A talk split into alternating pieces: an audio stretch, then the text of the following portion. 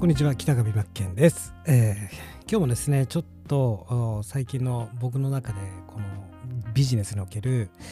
まあ、実践していく中でやはり強い動機って本当に必要だなって改めて考えさせられる機会がありまして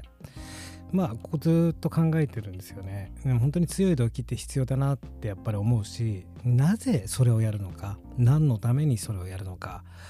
綺麗事とかじゃなくて本当にやらなければいけない理由。があるから僕はまあこのようにですね、まあ、オンラインスクールを作ってそしてサブスクのビジネスモデルを作ってでユーデミの講師やって、えー、オンライン教材ですよね。動画教材という、えー、自動化の仕組みを構築して今動かし始めているわけなんですけどもまあ、改めてこのベトナム人の話何回も出して申し訳ないんですがベトナムから来てエンドはるばる日本の片田舎に働きに来て出稼ぎに来て、えー、親元家族友達から離れてですね自分っていうものを押し殺して、えー、働いてる姿を見てやっぱり突き動かされるものがあったというかまだまだやっぱり自分甘いなってやっぱ感じたんですね。で感じた時にやっぱり、うん、波ってあると思うんですよ僕よく昔話してるんですけども波乗りサーファーにならなきゃダメだよと波ってえー、最初勢いがガーってあってよし頑張るぞってなってで波に乗ろうとして乗るわけですよ。で次の波があるわけですよ。波もどんどんどんどん乗ったはいいが弱くなってくるから次の波に乗れる自分を作り上げなければいけないですね。で波に乗って波に乗って波に乗って波に乗ってえー、過ごしていかなければいけなくてやっぱりモチベーションとか最初の頃って重要でしたしいかに自分を奮い立たせるか、えー、こういったことも、うん、大切だなって今を振り返って思うわけでなんですけどもやっぱりそこでいつも支えてくれたのはなんだかんだ言ってやる意味ですよね。強い動機やらないとご飯食べていけないからやるしかないっていうか、まあ、そこが、うん、最終的に自分の好きなことだし、えー、やりたいなと思ってるところにたどり着いたわけですよ。まあ、会社員時代から比べてもう会社他の人のその他人軸で生きるというかまあ給料は安定してるけどもこのままでいいのかって考えた時にやっぱり自分自身で稼ぐ力って必要だなと思って勉強し始めてこの業界に入ってきてそして甘くはないという現実にですねぶち当たって稼ぐってこんなにすごいんだなと会社経営されてる方って本当に素晴らしいなってやっぱり実感したわけで今、うん、振り返ってもまあじゃあ会社にまた戻るかってなったら絶対戻らないと思います。うん、本当人の時間で働くのなんてバカ臭いと思いますしこうやって一度自分で稼ぐ力っていうのを身につけてしまえばあとは膨らましていくだけ拡張していくだけだと思ってるし自分次第なんですよね。努力次第次第だし。でその努力の仕方も正しい努力の仕方を積み重ねていく。これがやっぱり大事だなと思いますしやっぱりあいつしか当たり前になってたんですね。当たり前基準値が勝手に自然に、えー、定まってきているというか当たり前なんです。やって当たり前みたいな。だから別に寝る時間がもったいなく感じるようになってきたんですね。でその、うん、軸となるものってやっぱり自分がやりたいことですよね。やれてるからだと思うんですよ。だから苦しくたって、えー、辛くたっていろいろストレスがあろうがなかろうがブレずにここまで来てるっていうのがあってでそれを背景としてはやっぱり強い動機これがあるからなんですね、うん、だから強い動機というのは、うん、橋渡しですよ。つなぎ継続。継続は力なりだしビジネスは本当継続やり続けることなんですけどもやり続けるにもちゃんと意味がないと続かないですしそこにはやっぱり強い動機これが必要になってくるなと思ったわけですね。で何が大事なのかなっていろいろ深掘りして考えていくと今持っている自分が持っている武器これをもう最大限出すことなんですよ。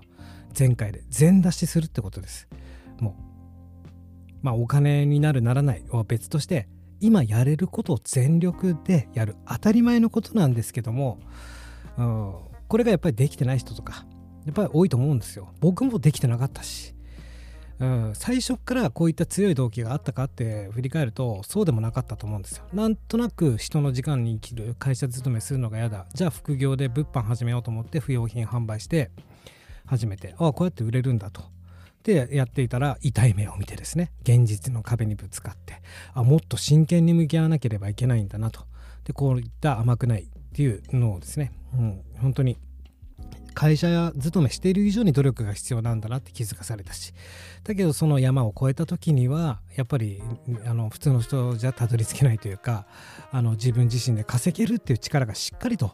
ついてきた。こうこうこうやったら稼いでいけると。まだまだですよ。僕だってまだまだ勉強中だし